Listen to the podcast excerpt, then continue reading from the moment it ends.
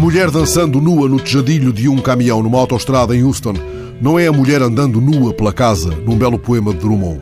E é talvez essa diferença que explica o efeito viral das breves imagens mostradas nas televisões e nas páginas eletrónicas dos jornais e nas redes sociais. Porque nestas circunstâncias a mulher não está vestida de nudez.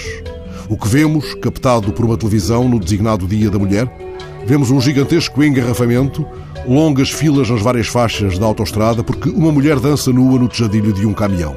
Não se trata de filmagem de um spot publicitário. A mulher, explicará um polícia, sofrera um acidente e, entretanto, subira para o tejadilho do caminhão, cujo motorista tinha parado para a socorrer. A polícia foi obrigada a cortar o trânsito para que um carro de bombeiros pudesse resgatá-la com uma escada mais giros. O polícia vai explicando que durante a operação de resgate, a mulher dançava e falava de coisas muito estranhas, de Wall Street, da CIA, de extraterrestres.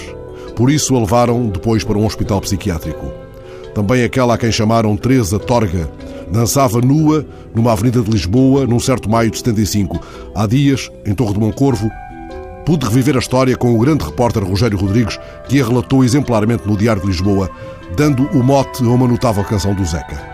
Teresa Torga, nesse dia, modelo à força, mudava discos no pick-up de uma boate de Benfica quando não estava em tratamento no Júlio de Matos. Não sabemos ainda em que se ocupa a mulher dançando nua no tejadilho de um caminhão na autoestrada, provocando um gigantesco engarrafamento.